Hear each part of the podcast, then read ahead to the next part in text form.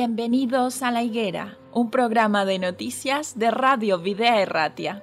Queremos poner un punto de vista cristiano a lo que hay detrás de cada noticia, en un momento confuso, inestable y lleno de incertidumbres. Vamos a tratar de encontrar los protagonistas que actúan en cada realidad. Nos detendremos en las noticias que nos hagan ver el esfuerzo y la generosidad de verdaderos creyentes colaboradores de Dios en este mundo, personas que se entregan de forma altruista, dando lo mejor de sí. Pero no dejaremos de resaltar la realidad y los intereses de aquellos que actúan sin valores y hacen más difícil la vida en este tiempo. Colaboradores de la injusticia que ayudan o realizan auténticos desmanes y que permiten con pasividad los peores abusos. Nosotros como cristianos tenemos un mandato de Jesús en Mateo 24, 32. De la higuera aprended la parábola.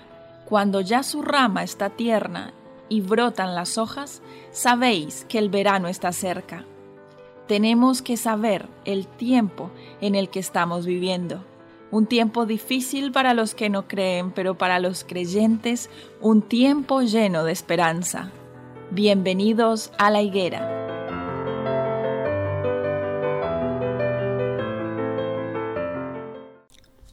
Damos la bienvenida una vez más a todos nuestros oyentes a un nuevo programa de La Higuera, un programa de noticias y actualidad bajo un enfoque cristiano. ¿Cómo estás, Dan? Bien, ¿y tú cómo estás, Eliana? Bien, bien, muy bien, gracias a Dios. Pero hoy quiero que hablemos de un tema que puede ser un poquito polémico.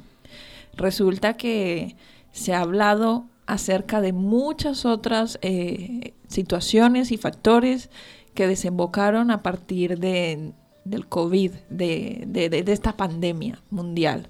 Tanto cuestiones sociales como cuestiones económicas, como cuestiones sanitarias. Bueno, podríamos eh, hablar de muchos temas que, que, que, hicieron resultado de esta pandemia, que fueron resultado. Pero hoy vamos a hablar acerca del declive de la población mundial y cómo afectará esto duramente a la población mundial en general. Cuéntanos, Dan, un poco más acerca del contexto de esta noticia. ¿De qué se trata? Bien, siempre hemos oído, bueno, de siempre, eh, como una explosión demográfica que el mundo va a ser, el planeta va a ser eh, incapaz de suministrar lo, necesario para que las personas vivan, ¿no? Eh, y se desarrollen. Bueno, quiero hacer una salvedad.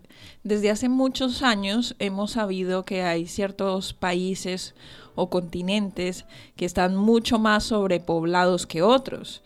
Este es un ejemplo de India, este es un ejemplo de la China. Y acabas de mencionar que últimamente cada vez están faltando más los recursos para abastecer a toda esa cantidad de gente que, que está haciendo esa sobrepoblación.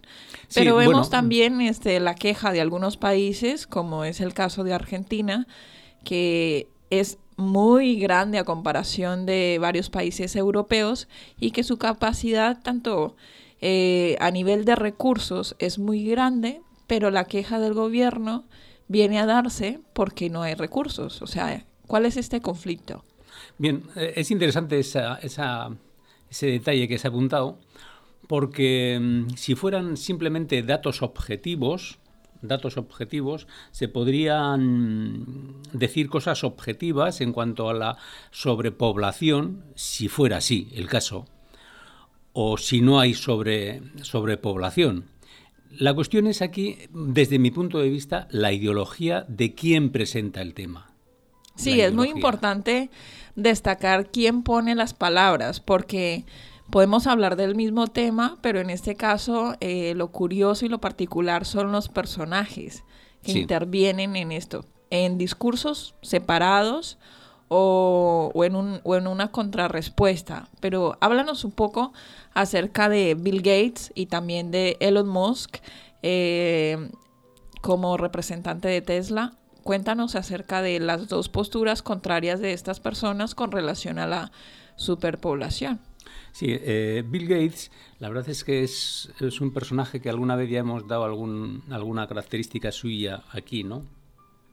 Y él dice que hay una eh, sobrepoblación y que tenemos que corregirla pues en base a sanidad y, que tenemos que corregir eso porque si no el mundo colapsará por la sobrepoblación. Y Elon Musk, el jefe, el dueño de Tesla, lo que dice es justamente lo contrario, que el colapso va a venir en el mundo porque no va a haber no habrá suficiente gente y eso es bastante curioso. Es una afirmación que también se le une Jack Ma que es el fundador de Alibaba. De Alibaba sí. Pero ¿por qué, ¿por qué dicen ellos que no habrá suficiente gente? Pues ellos dicen que como va la tendencia es verdad que si lo si cogemos la historia o, la, o el, gráfico demográfico de un siglo, hasta parte de 1900 hasta el, hasta el año 2000, podemos ver cómo ha sido exponencial la subida demográfica en el mundo, ¿no?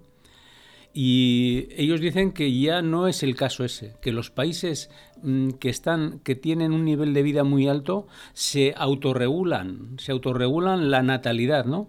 Y es más, y ponen en riesgo la, renovación de la población. ¿no? Esto es que los países más adinerados tienen muy en cuenta la natalidad y es muy baja la tasa y los de medios natalidad. Tienen en cuenta, tienen los medios. Y normalmente se dice, los expertos dicen que para mantener la población con un crecimiento razonable, eh, por cada mujer tiene que, eh, tiene que tener dos hijos y uno. 2,1. El famoso 2,1. el famoso 2,1, ¿no? Ese es por el fallecimiento de prematuro. Sí, o por, por enfermedades, o incluso porque hay más hombres que mujeres. Por muchas, por muchas cosas ponen el 2,1, ¿no? En las parejas, ¿no? En la productividad.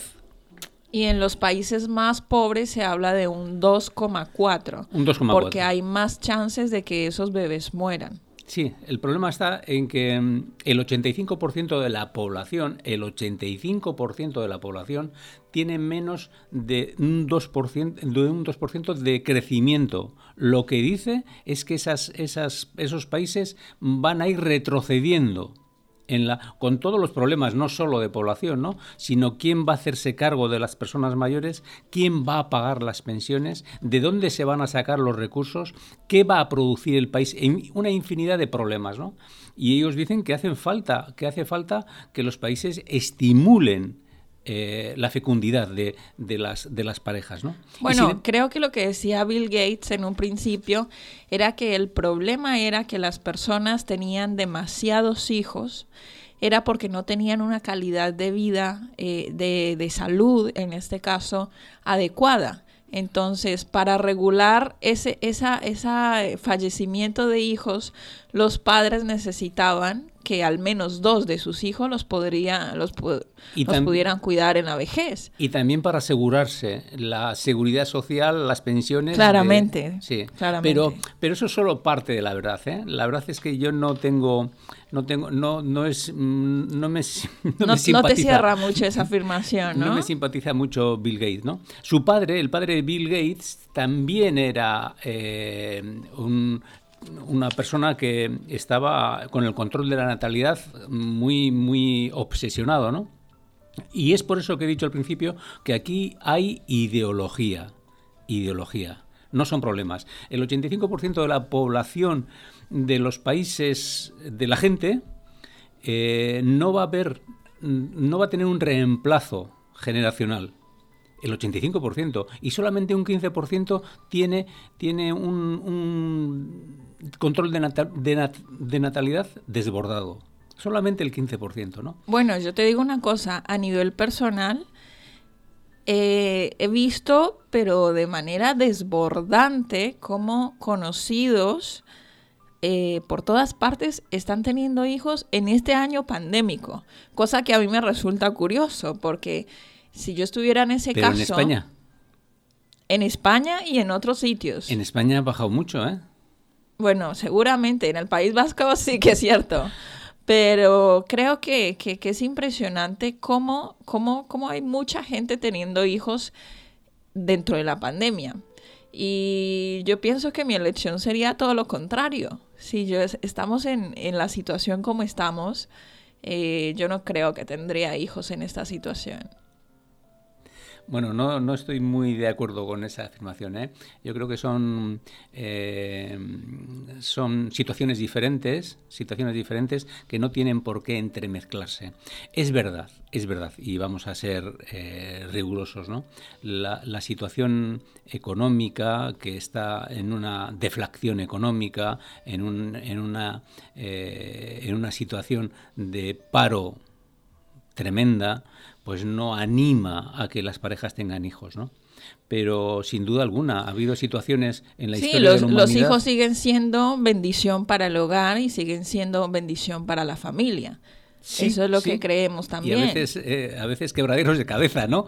Pero, pero, sí que es verdad, sí que es verdad que eh, parece que, que, el que, que el que pone o el que da ese paso adelante, parece que tiene un sentido de la, o, o, la esperanza un poco más desarrollada que los que retraen, que los que retraen esa decisión importante. ¿eh? Vamos a, a, tocar un tema delicado aquí. Es un pero, tema delicado, sí. Pero sí, pero te voy a hacer esta pregunta. ¿Tú crees que Dios no se puede revelar a nosotros de igual manera si tenemos hijos o no tenemos hijos? Sí, Quiero, sí. quiero decir. No, no, no, no. Yo no pongo en cuestión la espiritualidad ni el compromiso con Dios. Por supuesto que no. Estaría bueno. Estaría bueno. Ya. No simplemente que los que tienen hijos me da la sensación de que tienen una proyección de esperanza vital, no de, de, de, de esperanza. Bueno, es que no queda otra, Dan. No queda otra. Hay que seguir adelante y luchar porque sí. tienes una responsabilidad importante por delante. Pues eso es lo que, lo que trasciende de, esta situación, ¿no? Y, y eh, ¿cómo, entendemos, ¿cómo entendemos la sobrepoblación? Eh, tenemos que dejarnos, alejarnos, mejor, dejarnos no, tenemos que alejarnos de ideología, y cuando aún ves a una persona, que es difícil, ¿eh? porque esos, esos datos que manejan esta gente son muy civilinos, ¿eh? muy, muy por detrás, ¿no? Y lo que hay es una ideología. Y esa ideología eh, podemos estar de acuerdo, entonces estupendo, pero cuando caemos, sin darnos cuenta que hay una ideología detrás, donde tú estás depositando unos datos que no son como tal, porque a Bill Gates le han acusado de esterilizar a millones de personas en, en la India. Sí, sí. Entonces, vamos a, a, ver, y es verdad, la India y China, ¿no? Mira, China... Bueno, ya que estás hablando de China, eh, me parece curioso destacar que China anteriormente era muy reconocido por tener una política... Del eh, hijo único. Sí, del hijo único, muy fuerte. Y resulta que ahora está flexibilizando esa política Lo han flexibilizado familiar. ya. ¿Sabes sí, por sí. qué? A ver, ¿por qué? Porque económicamente eso iba a ser catastrófico para China. Estaba, eh, había unos estudios donde decían que, que, si seguían con esa misma política iba a ser catastrófico, en, en, en, simplemente en conceptos económicos, ¿no? No ya de renovación, ni de planeta, ni de nada. No iban a poder eh, dar bienestar a toda la población. No tenían recursos, no iban a poder tener recursos, ¿no? Entonces eh, lo cambiaron. Y tiene, recordemos, China 1.400 millones de habitantes. Volviendo entonces, Dan, a los personajes de, esta noticia, aclárame un poco más y a nuestros oyentes por qué las posturas de estas dos personas influyentes son importantes y de qué se tratan. Bien. En primer lugar, para mí, ¿eh? esto son opiniones eh, personales, individuales y tan subjetivas como cualquier otra, ¿no? Pero yo creo que ellos eh, ven un punto de vista ideológico, economicista, podríamos decir, y de intereses privados. Y de intereses privados. Eso es natural, no tenemos ninguna duda, porque si no nos ponemos a pensar qué hace Bill Gates pensando en la población del mundo y pero es que Sabemos ellos, que ahí ellos tenían crisis. que empezar a hablar y para y en este tema es más franco eh, Elon o Elon Musk es más franco que sí, Bill Gates. El gerente de Tesla, ¿por qué? Porque, porque va a haber un colapso porque no va a haber población suficiente para mantener la producción necesaria y mantener el bienestar de la población. Y eso es, se, las sociedades se están haciendo cada vez más Va a haber viejas. un colapso económico. Claro. Eh, sanitario. Claro. Y de producción. Y no va a poder mantener la, el nivel de vida que antes tenía. Eso lo hemos oído muchas veces, ¿eh? no por, por, esto, pero sí. Eh, vamos a vivir, eh, nuestros hijos van a vivir peor que los mayores, que los anteriores, ¿no? Porque eso se, él lo dice que va a haber un colapso. Sin embargo, Bill Gates dice justo lo contrario, que hay que tener un control de, de natalidad. ¿En base a qué? En base a la salud. De hecho, está a favor del aborto. A favor del aborto, él y su padre. Sí. Y con control de natalidad muy fuerte. Antes he dicho, que llevó... Que se cree que influyó para que muchas no, personas... No, se cree, no. Eh, su empresa, además, está metido en laboratorios, empresas de, laboratorios, ¿eh? y, y, esterilizó a muchas millones de personas, dicen, en, en, la India. De eso se le acusa. Entonces esas son las, las, dos posturas. Hace falta más población para que esa renovación tenga, eh, mantenga los niveles actuales y el otro que dice que no hace falta, sino que hay que tener un control de natalidad. Son dos posturas diferentes y muy interesantes, muy interesantes. Pero repito, la cuestión está en que hay ideología detrás de esas dos posturas y que nosotros tenemos que saber que hay ideología, que no nos dejemos llevar por uno o por otro, ¿no? Porque en, en definitiva ellos tienen intereses muy marcados. Muy bien, Dan, pues hemos llegado al final de nuestra tertulia, eh, pero queremos dejar un apunte específico, un apunte específico que es el que nos caracteriza.